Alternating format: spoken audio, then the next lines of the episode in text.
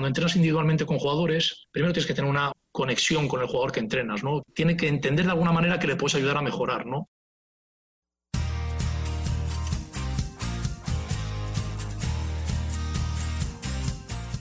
Bienvenido al podcast de Basketball Insights, un programa en el que nos adentraremos en los entresijos del baloncesto y descubriremos los trucos, técnicas y estrategias que los entrenadores de éxito siguen para hacer crecer a sus jugadores y equipos y obtener mejores resultados para que así tú puedas mejorar el rendimiento de los tuyos, sin olvidarnos de sus historias y de las de cualquiera que ayude a hacer más grande el mundo de la canasta cada día, con Millán Cámara y J. Cuspinera.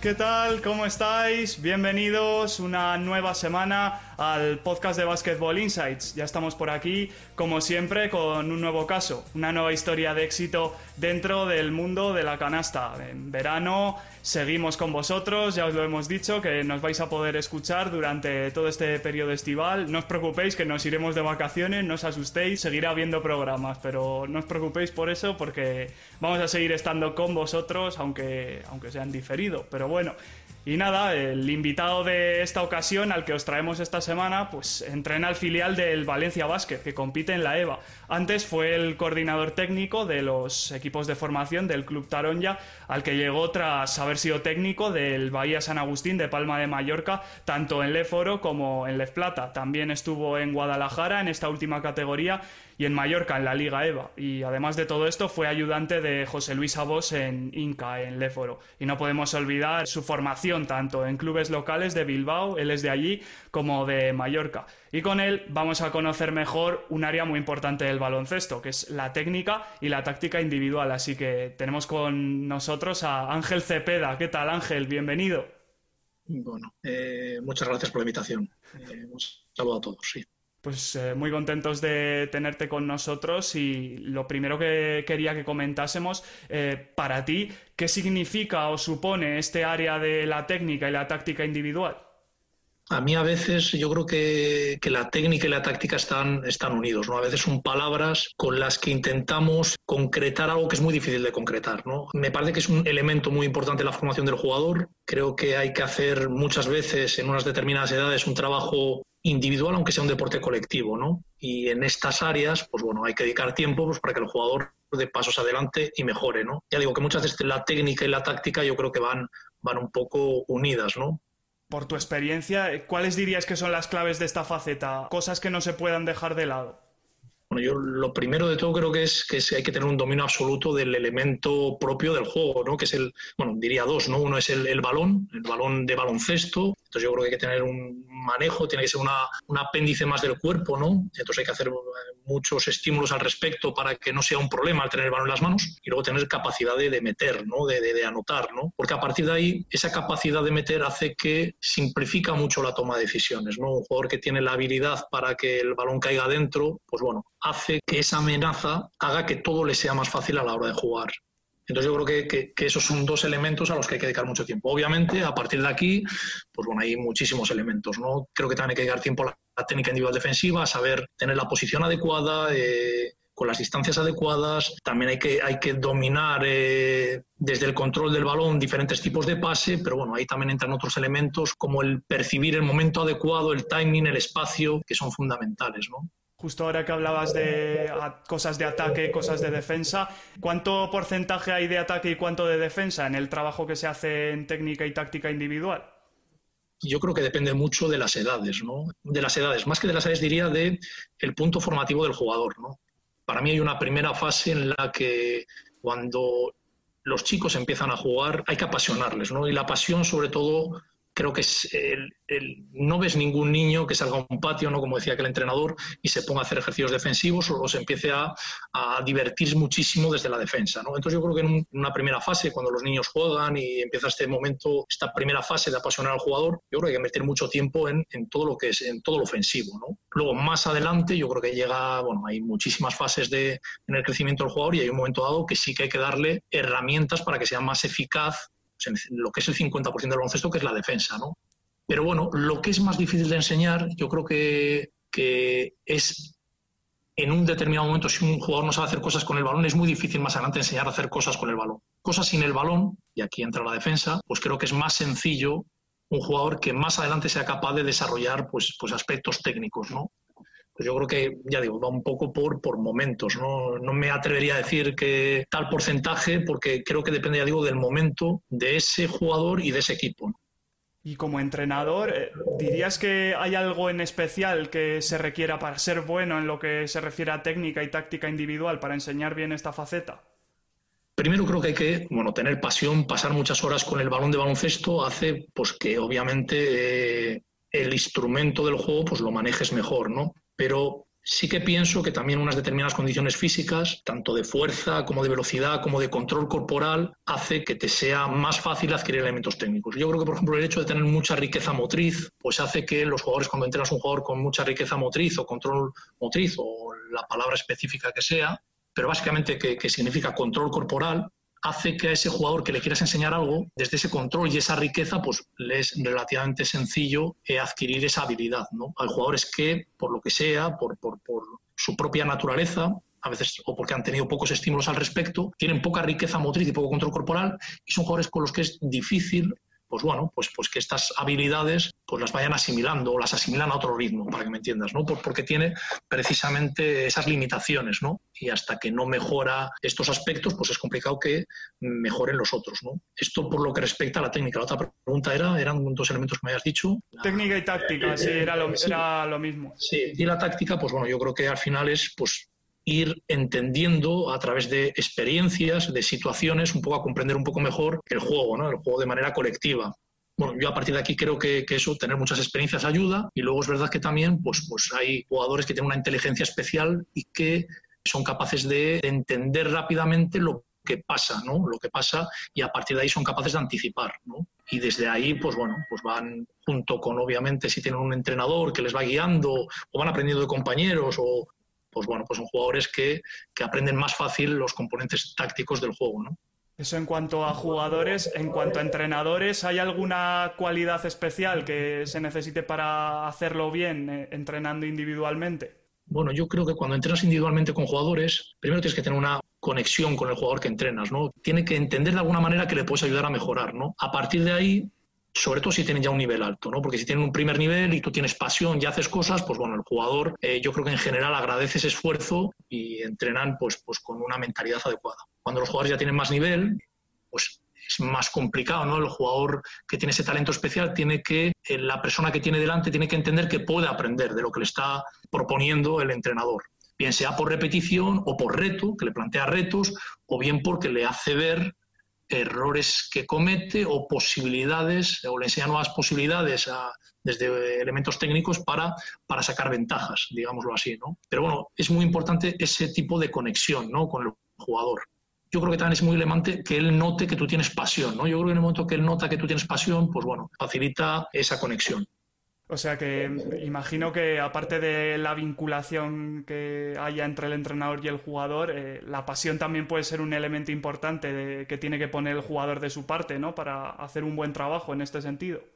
Bueno, fundamental, ¿no? Yo creo que al final hay que dedicar mucho tiempo. Es verdad que hay jugadores que, que maximizan al máximo ese tiempo y sacan mucho partido de él, pues ya digo, por unas determinadas características físicas, por una determinada capacidad de atención, pero al final hay que dedicar tiempo, ¿no? Claro, cuando uno tiene pasión por algo, dedica muchas veces un tiempo ilimitado, sin sensación de esfuerzo, ¿no? A veces sí, pero en general pues le gusta tanto que lleva que hace, haga eso muchas horas.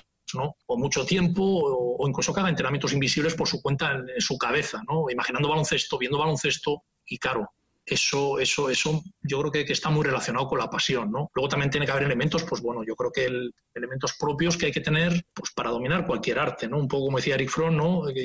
recordando ahí un, libro de él, pues yo creo que la disciplina, la concentración y la paciencia, yo creo que son tres elementos claves para que en cualquier actividad que hagamos eh, acabemos siendo mejores, ¿no? Hay que tener la disciplina para, aun teniendo pasión, para esas veces que uno no le apetece tanto hacer la actividad o entrenar, pues bueno, tener esa consistencia, ¿no?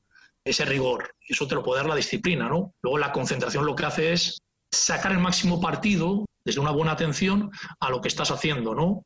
y desde ahí, pues bueno, incluso los errores aprendes de ellos porque tienes la atención adecuada, incluso los aciertos, pues los fijas porque tienes la atención adecuada, ¿no? Y entrenas, pues eso, con más precisión y, bueno, eso también es un elemento importantísimo a la hora de mejorar. Y luego la paciencia, ¿no? Porque muchas veces uno va plantando semillas, ¿no? Eh, los entrenadores eh, intentando ayudar a los jugadores y los propios jugadores con su esfuerzo y a veces las cosas no son inmediatas, ¿no? A veces yo creo que los formadores tenemos que saber que muchas veces igual estamos sembrando y puede ser que las semillas que nosotros plantemos las recojan otros, ¿no? Porque, porque según qué, elementos, pues tienen un tiempo, ¿no? Un, tiempo de cocción, digámoslo así, o tienen en este caso para germinar, ¿no? Según qué semillas. Y bueno, igual has hecho, has plantado bien, has cuidado bien esa tierra, pero el tiempo de crecimiento de esa raíz es el que es, ¿no? Tampoco puede ser más rápido. Pues bueno, hay que tener paciencia, ¿no? Y también hay que tener paciencia porque a veces por el camino pues se van produciendo pues errores, a veces ahí te empiezas a, te chocas con, pequeños límites temporales, que claro, si no tienes paciencia, puedes pensar que es un límite que no es temporal, sino que va a estar ahí, que no, que no va a haber una siguiente fase de desarrollo, ¿no? Y a veces si tienes un poco de paciencia, luego viene el, crecimiento, ¿no? O situaciones que no son las, las que más te, no sé, a veces todos queremos unas situaciones idílicas, pero bueno, a veces hay unas situaciones complejas, que para un jugador puede ser jugar más o menos o según qué situaciones, a las que se tiene que enfrentar, ¿no? y creo que son buenas todos estos problemas que van surgiendo porque les hacen de este roce, de esta confrontación, pues eh, vuelven a aparecer elementos de, pues bueno, que te, que te, fortalecen y que te hacen ser mejor, ¿no? Mejor a todos los niveles. Y, esto lo llevo incluso hablando del tema este técnico que estamos hablando o de táctica individual, todo lo que es crecimiento del jugador. Vamos, que esto es como todo. Cada caso es un mundo y habrá algunos que lo cojan antes, otros que lo cojan después y término medio. Seguro, seguro. Yo creo que hay diferentes ritmos de aprendizaje. Algunos son más rápidos, otros más lentos, pero algunos igual en un primer momento son muy rápidos, pero igual tienen un... a partir de según qué momento se paraliza ese ritmo de, aprendizaje, digámoslo así. Y hay otros que son igual ritmos más lentos, pero son muy continuados, ¿no? Que tienen que ver, ya digo, con diferentes personalidades, valores o diferentes desarrollos físicos, ¿no? Pues hay gente que su cuerpo madura antes, lo controla antes y desde este control o que saca ventajas en un principio porque se desarrolla antes, pues bueno, saca unas ventajas iniciales y hay otros que son cuerpos más inmaduros que en un principio, pues, pues bueno, el, adquirir habilidades pues tiene su ritmo, un ritmo más complicado, ¿no? Yo creo que es muy notorio esto en los jugadores grandes, que al principio, pues bueno, se les penaliza mucho. Yo pienso en general, ¿no? Pues porque, porque su grado de habilidad es complicado porque precisamente tienen un cuerpo que está en constante transformación, crecimiento, ¿no? Y entonces, claro, ahí los jugadores de otro tamaño y de un desarrollo de, un cuerpo más maduro, que madura con una velocidad diferente, pues bueno, hace que estos jugadores parece como que, bueno, que son más, que como que aprenden más lento o que tienen, a veces creo que se asocia que tienen peor actitud ante el aprendizaje. Yo creo que a veces no es así. A veces su actitud es buena, lo que pasa que, aun teniendo una buena actitud, tienen unos, unos handicaps que no tienen los otros jugadores que hace que parezca que tienen una actitud peor, ¿no? Claro, yo creo que ahí un poco la experiencia nos empieza a ayudar a, pues a darnos cuenta de, estas situaciones. Que eso además también será un poco trabajo del entrenador, ¿no? Adaptar el trabajo al jugador que tiene delante. Sí, yo, yo creo que, que cuando estamos sobre todo en, hablando ahora de formación, yo alguna vez digo que entrenar un equipo de 12 jugadores en formación no es entrenar los 12 jugadores, es entrenar uno más uno más uno más uno más uno más uno, así hasta llegar a 12. ¿No? Y entonces hay que tener eso, ¿no? Es verdad que tienes que manejar al final un grupo y tienes que intentar pues, pues combinar el hecho de entrenar un equipo con el hecho de saber que hay ritmos de aprendizaje diferentes, ¿no? Entonces tienes que tener ahí, pues bueno, pues tienes que tener cierta flexibilidad en lo que haces para que todos puedan pues adaptar su ritmo de aprendizaje a lo que tú propones, ¿no? Dicho de alguna manera. Y hablando de la actitud, que es algo que comentabas hace poco, eh, tú por tu experiencia, eh, ¿notas diferente predisposición dependiendo de si el jugador es joven o veterano o, no se nota nada? Entiendo que tiene que haber diferencias, ¿no? Pues al principio igual puede ser que todo se vea de una manera mucho más lúdica, ¿no? Depende del nivel de que estemos hablando, ¿no? Pero bueno, yo la verdad es que he encontrado jugadores profesionales que siguen teniendo mucha pasión y muchas ganas de aprender y me admira, ¿no?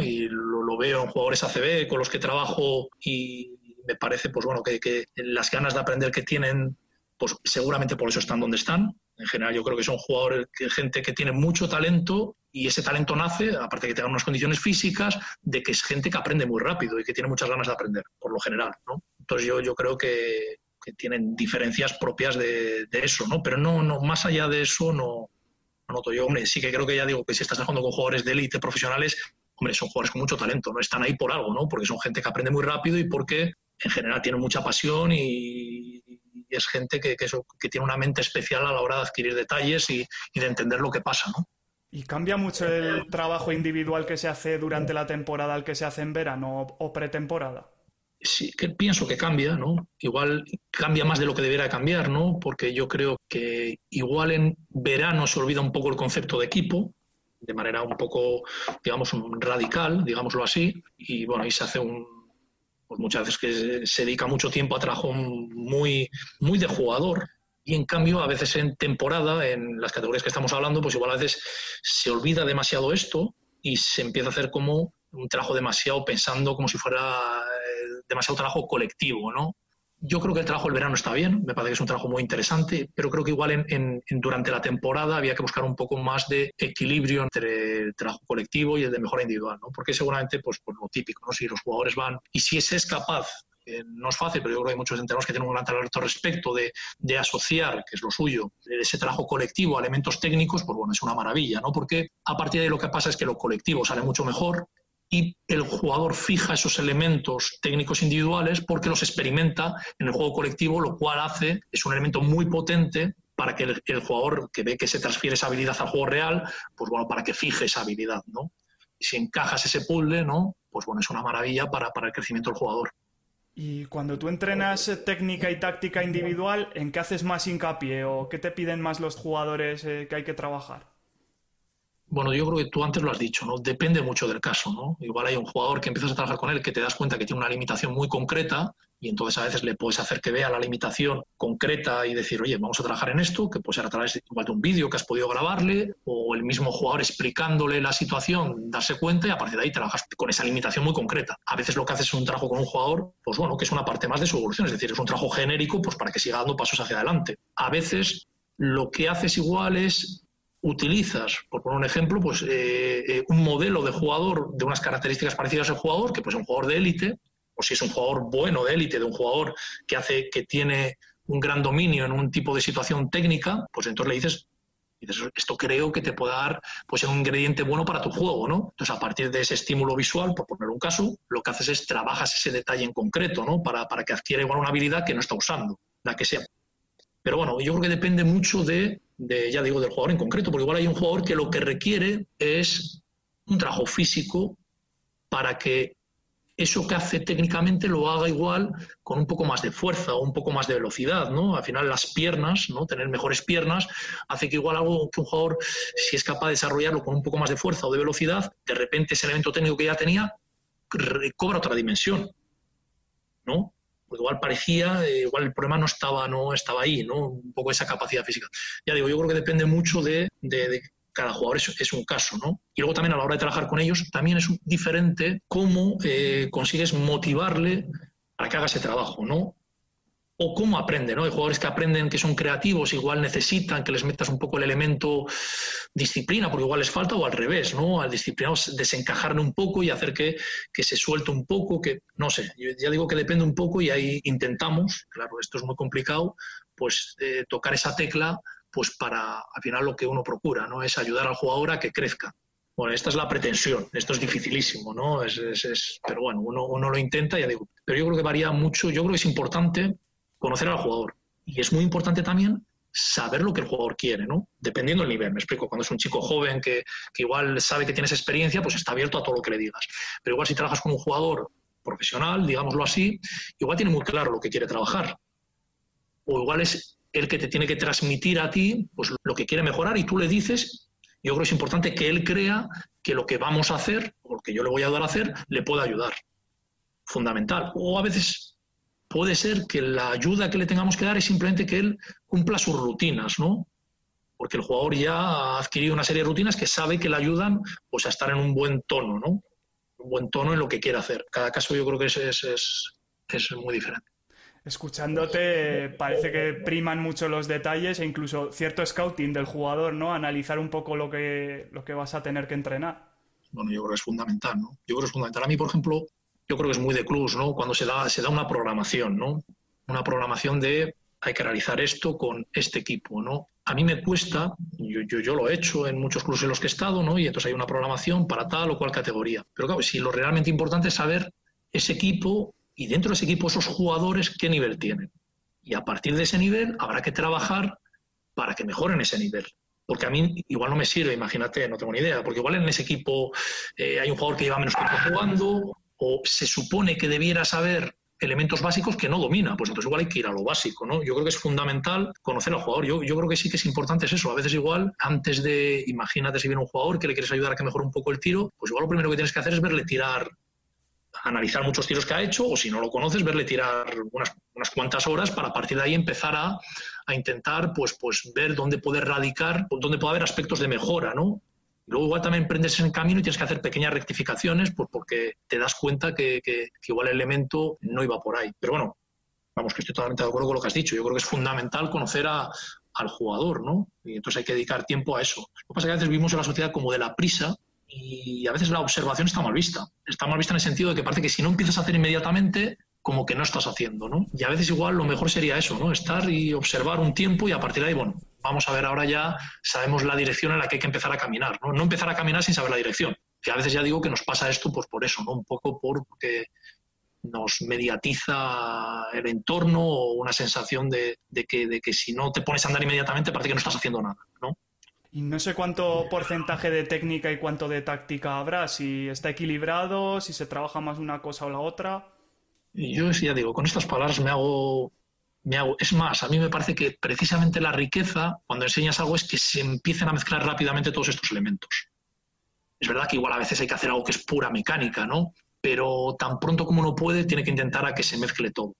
Entonces, me cuesta elementos técnicos puros, tácticos puros. Yo creo que al final, lo antes posible, se puede mezclar. También me parece una buena manera cuando creo que un, un, instrumento muy potente de enseñanza es cuando tenemos, somos capaces como de plantear problemas y el problema en sí, o sea, un problema, no un problema global, ¿no?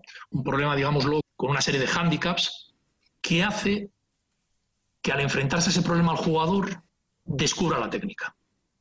O sea, como que no le enseñemos nosotros, sino como les planteamos el problema y sobre ese problema aprenden. La maravilla es que dar con el problema adecuado, ¿no? Ni que sea tan difícil que frustre al jugador y no llega a ningún tipo de solución, ni tan sencillo que no haya handicap y el jugador no tenga que hacer algún elemento de una manera mejor. No sé si más o menos me coges la idea, es un poco así, pero yo creo que a veces es una maravilla, ¿no? Porque en ese problema igual empiezan a aparecer muchas cosas, ¿no? El jugador empieza, el jugador aprende desde la experiencia de una situación que ya tiene un elemento puramente técnico y, un, y táctico mezclado y está ya como visualizando la acción en juego real. Eso es, eh, alguna vez creo que a Diego Campo le escuché hablar, lo llama como ejercicios intermedios, ¿no? Yo creo que es, a veces lo difícil, ¿no? De trabajar la técnica individual, ¿no? Hay unos, elementos, digámoslo, de alguna manera, por decirlo así, poco como mecánicos, ¿no? Luego está el juego, el juego global, ¿no? Pero claro, de ahí, de que un jugador lo haga de, de, lo mecánico al juego global, claro, el juego global ya es muy complejo, ¿no? Y es muy difícil. Entonces, cuando das con esos ejercicios en medio, es como ese camino de empezar a experimentar esa habilidad con poca oposición, digámoslo así, a una posición ya de, colectiva, pues cuando das con esos pasos intermedios, como diría Diego, ejercicios intermedios, pues bueno, yo creo que es que ese es un vehículo muy potente para ayudar al, al jugador a crecer.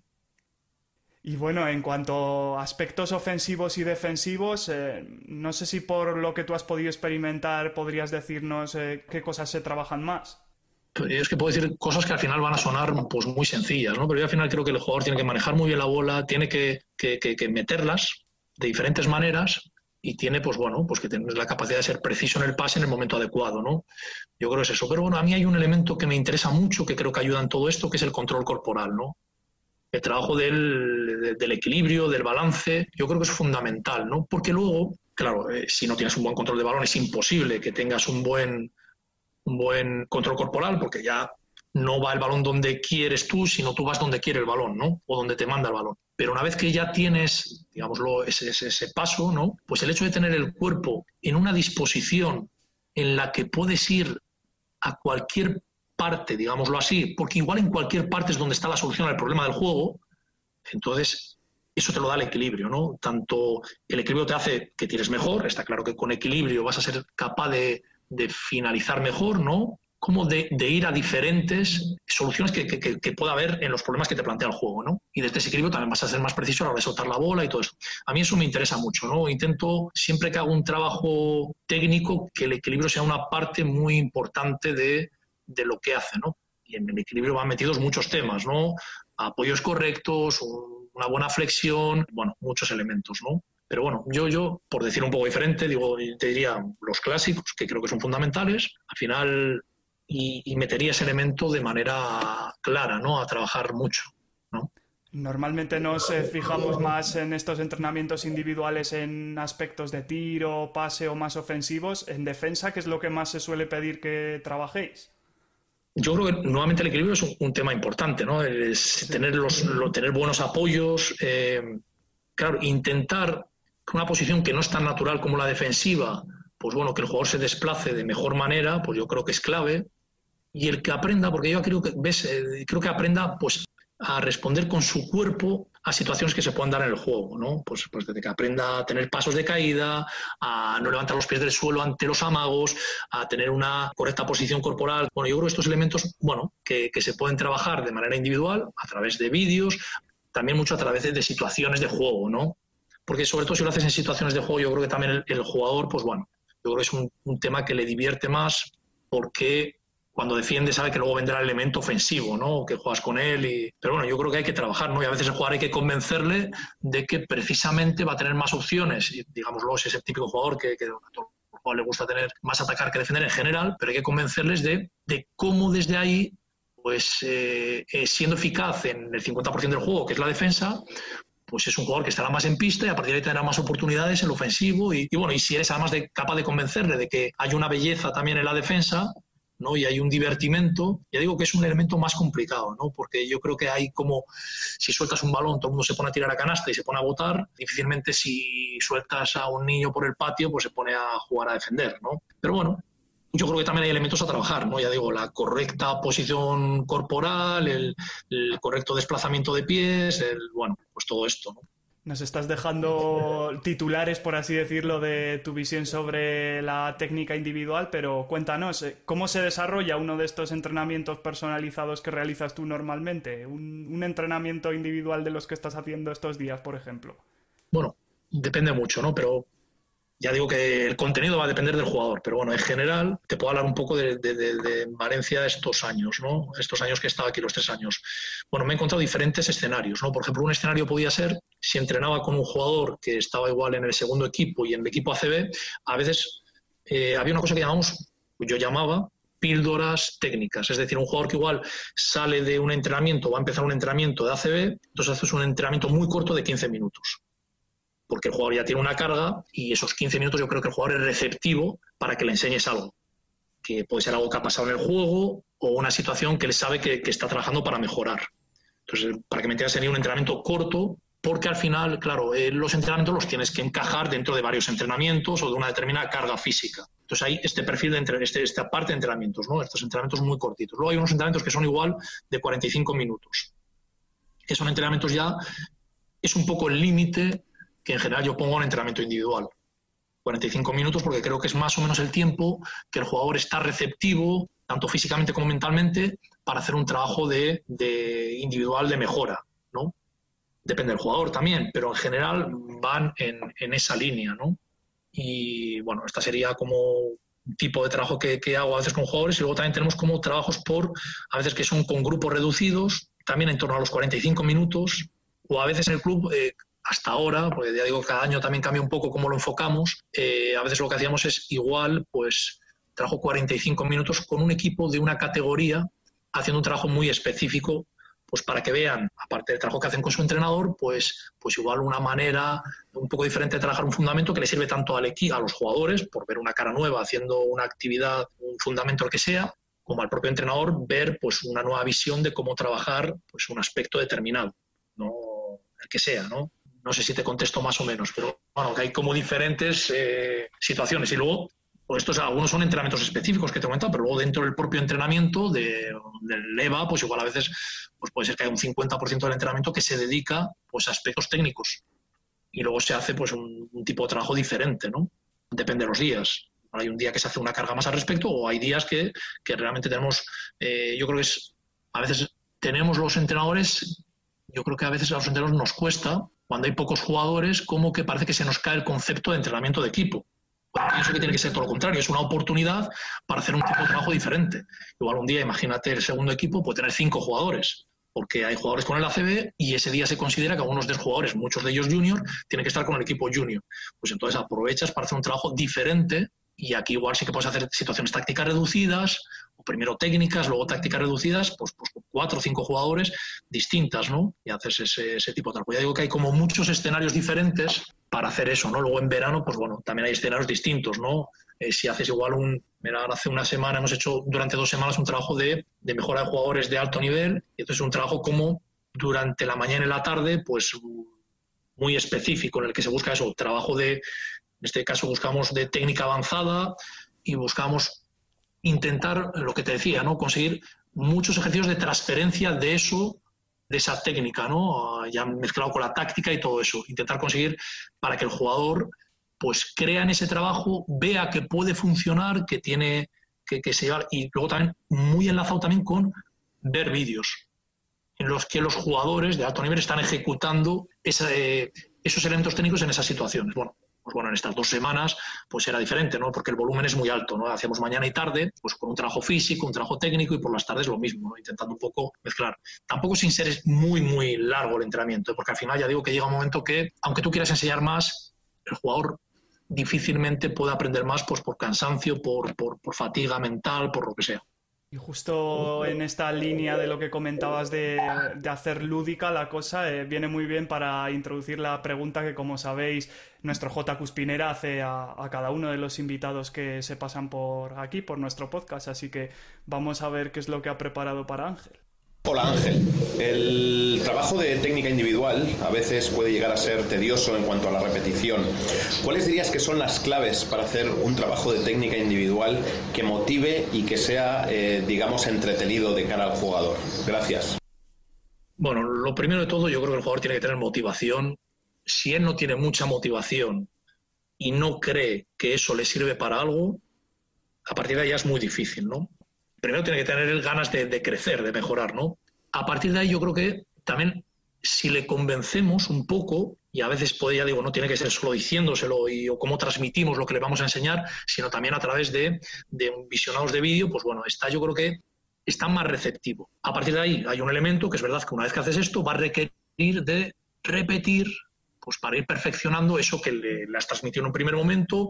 Yo creo que hay que intentar hacer lo mismo, pero con pequeños cambios, es decir, que el elemento principal sea el mismo, pero que igual se haga desde situaciones distintas. Eso hace que el jugador perciba, aunque está haciendo lo mismo, tiene la sensación de que no está repitiendo lo mismo de cada día. No sé si me explico o es un poco así en abstracto me cuesta. O sea, me sería fácil explicarte en una pista baloncesto, pero así me cuesta. ¿no? Es decir, al final vas a trabajar un elemento X, pero haces, haces IX. Pero al día siguiente haces ZX, y luego haces DX, MX. Al final estás trabajando X. Entonces lo disfrazas un poco cambiando esos elementos de alrededor.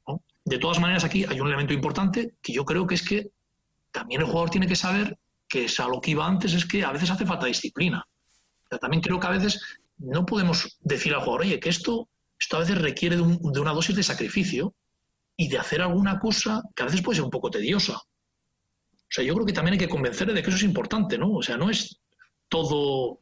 Eh, si, crees que todo va a ser fácil, pues, pues seguramente también estás enseñándole mal, ¿no? Es decir, oye, hay que tener aguante, hay que resistir, de vez en cuando hay que apretarse un huevo, hecho de manera así un poco llana, ¿no? O sea, que tampoco hay que estar siempre, yo creo, divirtiéndole. Me refiero, ahora estamos hablando, entiendo que cuando me, me preguntaba Jota, entiendo que me refiero a jugadores ya con un nivel alto de, que tienen un talento y que están, pues bueno, que tienen un nivel alto y que estás perfeccionando. Si lo llevo muy para abajo, para el tema de chicos, lo fundamental a mí me parece, yo creo que no hay que empezar la casa por el tejado. Lo, fundamental, si, si me, me, echo muy para atrás, estoy hablando a, a, niños de 12, 13 años, se tienen que divertir, ¿no? Hay que, tienen que jugar. Y de vez en cuando, pues vas metiendo elementos de estos, pero tienen que jugar. O sea, lo que no puede ser es, a esa edad, lo que no podemos es matar la pasión a esa edad. Lo más importante en ese momento es que la llama de la pasión se mantenga, ¿no? Y luego habrá que enseñar que sí, sí, pasión, pero que también hay que tener sacrificio, tal. Pero bueno, eso ya son pasos que más adelante hay que ir poniendo, ¿no? Porque al final, pues, cualquier actividad, yo creo que, que, que, requiere dosis de eso, ¿no? A mí me encanta el baloncesto, ¿no? Y me siento muy afortunado haciendo lo que hago. Pero a veces hay cosas que no me gustan tanto de lo que tengo que hacer. Pero hay que hacerlo pero tengo la suerte de que muchísimas cosas, pues bueno, que, las hago sin darme cuenta y paso tiempo y, no me requieren esfuerzo, ¿no? Y hay gente que igual no tiene tanta suerte en los trabajos que tiene, ¿no? Que, desde el primer momento hasta el último hay una dosis muy alta de sacrificio. Bueno, pues yo creo que ellos tienen que aprender esa parte, ¿no? Y luego el jugador, ya digo, cuando va dando pasos y es profesional, los buenos profesionales entienden que eso está ahí que tienen en muchas cosas una situación privilegiada, pero que también tienen que hacer pues, pues unos esfuerzos de, y hacer algunas cosas que no les gustan es el peaje que, todos pagamos en nuestra vida en diferentes actividades, a veces eh, en algún momento, ¿no? No sé si de todos los jugadores con los que has podido trabajar, eh, ¿ha habido alguno con el que hayas disfrutado o aprendido especialmente en lo que es el entrenamiento individual? No te voy a dar nombres yo es que he aprendido mucho de los jugadores. O sea, es verdad que hay un momento que a veces los jugadores con tanto talento que, es muy osado decirles, oye, te voy a enseñar algo. O sea, es que me parece, dices, gente, es todo lo contrario. Yo lo que pienso es, estoy aprendiendo más de entrenar contigo que tú de entrenar conmigo. Lo que sí que le puedo plantear es como retos dentro de lo que saben, ¿no? Y además a ese tipo de jugadores que son grandes competidores, ese tipo de desafíos hace que, pues igual eso que hacen o esos problemas que les planteas, ellos busquen recursos para solucionarlos y trabajas con ellos. A veces tienen mucho talento y saben que tienen un problema concreto y ahí es más sencillo, ¿no? Porque hasta ellos, ellos te lo pueden decir, oye, es esto en concreto, Ángel, que creo que trabajemos y tú le das como herramientas para que mejoren eso, ¿no? Pero bueno, yo he disfrutado mucho con, con los jugadores con talento, ¿no? Ojo, no solo con talento, sino porque a veces he disfrutado con muchos jugadores que son anónimos, que no, no han llegado a ser profesionales, pero que era una maravilla que entrenar. Igual no han llegado a ser profesionales muchos de ellos porque no tenían el físico adecuado pues para hacer eso a más velocidad eh, o no tenían la altura suficiente o, la velocidad suficiente, pero en cambio lo hacían todo con una gracia, o sea, todos los, los problemas que les planteabas los hacían pues muy bien, lo resolvían muy bien, o desde el punto de vista gestual y a veces incluso desde el punto de vista decisional. Pero a veces, claro, les faltaba ese punto físico, porque al final hay que tener, eh, en la élite, pues hay que tener un gran físico, ¿no? Ya no digo en baloncesto de altura, sino, y si no es de altura, pues de unas piernas muy poderosas he disfrutado de muchos jugadores. No sé si te contesto a esto y he aprendido de muchos. ¿no? Yo al final, mis maestros son compañeros, obviamente he aprendido de muchos compañeros y me ha servido como referentes para que yo haga un trabajo en la línea de mejora jugadores. He aprendido las experiencias propias, ¿no? de lo uno que va haciendo y cosas que cree que, que, consigue enseñar de una determinada manera y se ha dado cuenta que de otra manera igual no las enseñaba. Este es un proceso vivo, ¿no? que aún hoy en día hay cosas que voy cambiando ¿no? a la hora de hacer un trabajo, de cosas que más o menos uno ya siente que, que, que, funcionan en general y algunas pues que, vas un poco puliendo o a veces cambiando. Y aprendí muchísimos de los jugadores, ¿no? Para mí la gran inspiración para trabajar con jugadores son los propios jugadores, pero a veces no digo el jugador con el que trabajo. Eh. Por ejemplo, a mí un elemento muy potente para mí cuando voy a hacer trabajo individual con jugadores es buscar referentes para ese jugador. Me explico, igual es un jugador de un determinado perfil, que puede ser un jugador un jugador muy rápido, pero que igual tiene potencia o tiene elasticidad, pero no tiene tal. Bueno, no sé, un elemento de eso. Entonces, intentar buscar jugadores de un perfil parecido, con talento, analizarlo y entonces, a partir de ese análisis o de un gesto del que sacan mucho partido, pues dices, bueno, este es un gesto que es transferible a este jugador. Es más, me parecen también, en este aspecto, me parecen siempre como buenos modelos los jugadores que sin un gran físico han alcanzado pues cuotas deportivas muy altas dentro del baloncesto, sin un gran físico, entre comillas, ¿no? Por ejemplo, en un caso, yo ahí haces alguna broma con, con los jugadores, cuando trabajo con jugadores jóvenes, y les digo, amarás, y digo, primer mandamiento, chicos, es una broma que tengo con algunos, y ellos ya que me conocen me dicen, amaremos a Steve Nash sobre todas las cosas. ¿No? Lo dicen así, porque igual les he puesto un vídeo, les mando vídeos de Steve Nash o lo que sea. ¿Por qué? Porque Steve Nash es un jugador sin un físico poderoso que jugó en la NBA entre físicos poderosos y fue MVP. Entonces dices, ¿cuántas cosas especiales tiene que hacer este tío a nivel de toma de decisiones, de técnica, de táctica y tal, para, sin ese físico poderoso, sacar ventajas y ser un jugador dominante. porque si de repente dices, si yo utilizo como referencia, yo lo digo a los propios chicos, digo, si tomamos a, a referencia a LeBron James, es un superdotado físico ante Tocumbo. O sea, difícilmente puedo transferir muchos de esos elementos a, los jugadores, a no ser que tenga un jugador de un físico parecido. Aunque entonces igual me puede ser una buena referencia. Pero claro, qué, maravilla, ¿no? Esos físicos ya nos gustaría, ¿no? yo creo que ya tienen medio camino hecho. Yo desde que estoy en Valencia, claro, tengo la suerte de, bueno, tuve la suerte el primer año de estar con Pedro de apoyo dentro de los entrenadores ayudantes, porque yo ya estaba en cantera, y bueno, para mí el hecho de ver día a día eh, entrenar a, jugadores que no había tenido hasta, había entrenado en Le Le Plata, pero no había tenido la ocasión de ver en el día a día, sí que había entrenado en verano a algunos jugadores de élite, pero no había ver el día a día de, vamos, es aprender, ¿no? Es tomar ideas que luego me ayudan para el trabajo individual que hago con jugadores, ¿no? Yo creo que es, una, una, maravilla, ¿no? Tener la suerte de, de, eso, de poder ver a jugadores con talento. Ya no digo en la televisión, ya digo en el día a día, la manera que tienen de enfocar el trabajo diario, porque ya no solo lo técnico, ¿no? Es un poco también te das cuenta que muchos de ellos, ¿por qué están ahí, ¿no? También por, por la mentalidad que tienen a la hora de entrenar, ¿no? Y hablábamos de que ahora en verano es tiempo de muchos entrenamientos individuales, muchos jugadores lo hacen, pero habrá otros que, que no lo harán. Eh, a estos que no se dediquen en verano a hacer trabajo personalizado, ¿esto les puede penalizar después? Seguro, ¿no? Pero yo creo que ahora ahora ya me cuesta pensar que jugadores de, nivel no hagan un trabajo en verano. Yo creo que, yo remontándome un poco en el tiempo, sí que creo que antes había jugadores que desconectaban demasiado tiempo y no hacían un trabajo de mejora individual, pero creo que cada vez menos. ¿no? Yo creo que en eso, en la crisis, ha sido un elemento que ha ayudado a que el jugador sea más sensible porque sabe que es más difícil entrar en equipos, que hay menos posibilidades, a, pues bueno, a que haga un trabajo pues más trabajo de ese tipo. Creo que también hay más gente que hace ese trabajo que antes. Yo cuando igual empecé a hacerlo, yo creo que ahora hay, hay más sensibilidad, o sea, creo que hay como cierta moda, digámoslo así, que creo que también viene un poco que, ahora, pues no, yo creo que a través del, pues bueno, de, Internet, de YouTube, todos vemos jugadores americanos cómo hacen ese tipo de trabajo y eso que seguramente lo hacían ya de antes, pero ahora se ve mucho más, se visualiza mucho más y a partir de ahí se crea como tendencias, digámoslo así. Bueno, yo, yo creo que ahora los jugadores están bastante sensibilizados, ¿no? Además si están bien asesorados, que, normalmente desde los clubes están, pues bueno, alguno sabe que igual el trabajo pues puede ser un trabajo físico para recuperar y prepararse para la carga física que van a tener durante el año, que a veces igual en ese tipo de jugadores es lo más importante. No siempre lo más importante es igual hacer un trabajo del tipo de mejora individual baloncestística, digámoslo así. A veces tiene que ver con lo otro, ¿no? Que puede ser desde prevención de lesiones, recuperación de lesiones, fortalecimiento de cuerpo, ta, ta, ta, va por ahí, ¿no? Pero yo creo que mi experiencia actual, yo creo que los jugadores, si están dentro de la órbita profesional o jóvenes con ambición o con pasión, yo creo que sí que hacen, hacen ese trabajo, ¿no? Y dedican tiempo a eso. Para ir finalizando ya con la entrevista, eh, no sé si tienes por ahí algún truco de cancha, algún secreto, alguna anécdota, algún consejo que nos quieras lanzar no, la verdad es que no, no es que no lo quiera decir, es que no, no, no sabría decir, ¿no? Yo creo que lo fundamental es, yo creo que la pasión, ¿no? Si, porque, ya digo, a través de la pasión dedicas tiempo, le pones más atención. Yo creo que en cierta manera también hay que divertirse como entrenador, ¿eh? No, creo que ese elemento también es importante, ¿no? Yo creo que el jugador, y a veces es difícil, ¿eh? pero, pero que tiene que, no se nos tiene que olvidar que tenemos que intentar hacerlo todo esto y a la vez, pues bueno, desde que haya que, no sea tedioso el tema y que no sea un poco ir a la oficina, ¿no?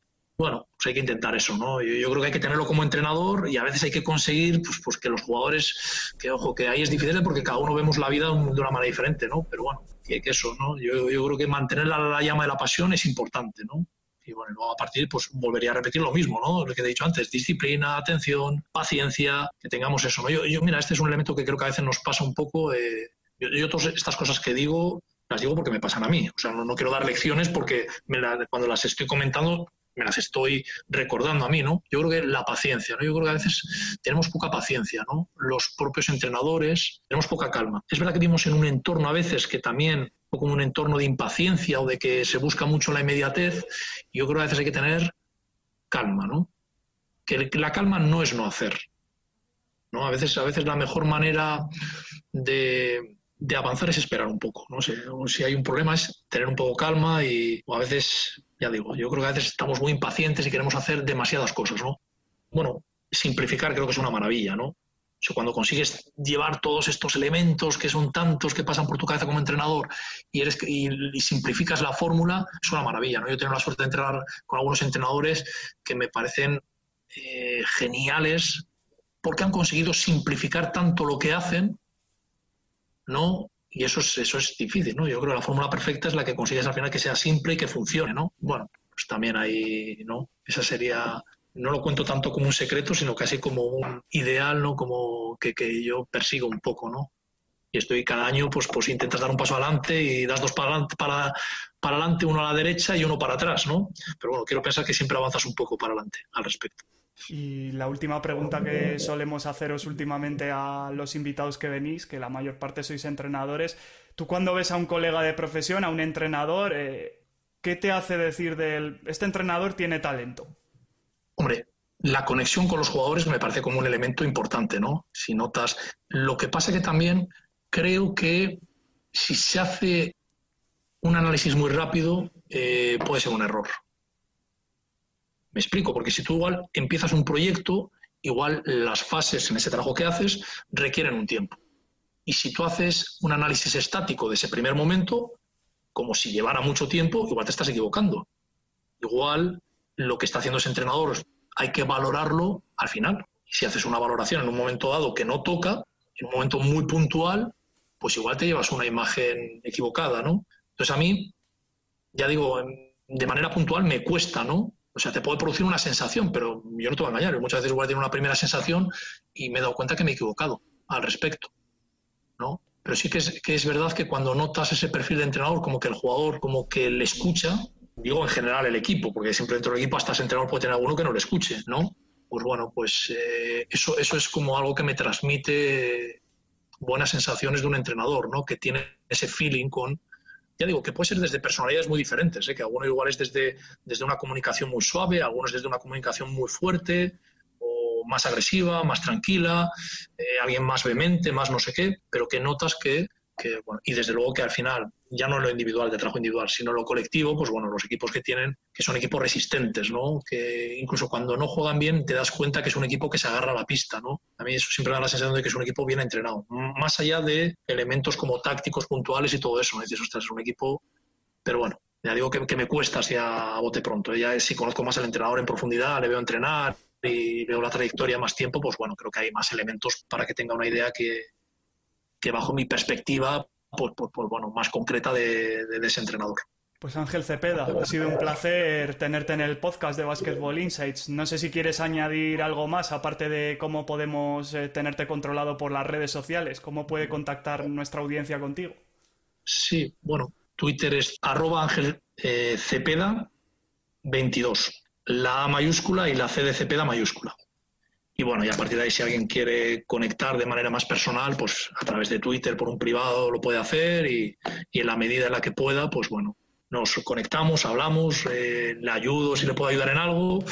Bueno, todas estas cosas yo creo que al final cuando uno quiere conectar hoy en día es relativamente sencillo, ¿no? Y si no, pues a través de Valencia Basket, porque y si está por Valencia que ni lo dude, ¿no? Porque ya que en Valencia toda la gente que quiere venir al trabajo que hago individual, nunca hay problemas, ¿no? Porque yo estoy muy agradecido a toda la gente que me ha permitido aprender de ellos, nunca me han puesto ninguna limitación para presenciar entrenamientos y yo creo que estoy en deuda de toda esa gente que, que, he aprendido de ellos, ¿no? Bueno, ya digo que toda la gente que viene aquí nunca tiene ningún problema. Me pasa muchos jugadores de entrenadores de, que vienen, que van de paso, que algunos tienen curiosidad por ver pues la manera que tenemos aquí de trabajar o que tengo yo en particular de trabajar y, siempre tienen las puertas abiertas, ¿no? Yo creo que ahora mismo eh, Valencia Basket con la alquería, pues bueno, yo creo que es un foro espectacular para los que les gusta el baloncesto, ¿no? Para venir aquí y pues desde cualquier equipo de formación, el equipo, primer equipo, el equipo femenino, eh, luego para cómo creo que aquí es una suerte para los, apasionados del baloncesto la cantidad de actividades formativas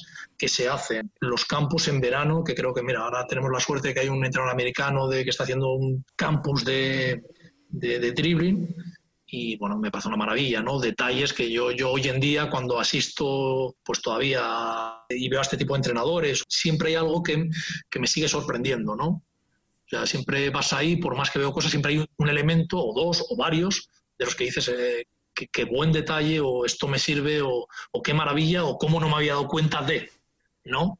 Y bueno, y creo que es algo que de repente experimento y luego pues hay cosas que, una vez que las experimentas todavía te convencen más, ¿o no? Pero bueno, yo, yo creo que, la suerte que tiene la gente que está por aquí ahora mismo de Valencia o que viene de paso es que tiene, vamos, yo creo que tiene muchas actividades que le pueden ayudar a enriquecerse, ¿no? Como entrenador, a mí me hubiera encantado de joven haber tenido tantísimas posibilidades. Pues lo dicho Ángel, ha sido un placer tenerte con nosotros y espero que hayas disfrutado de la charla.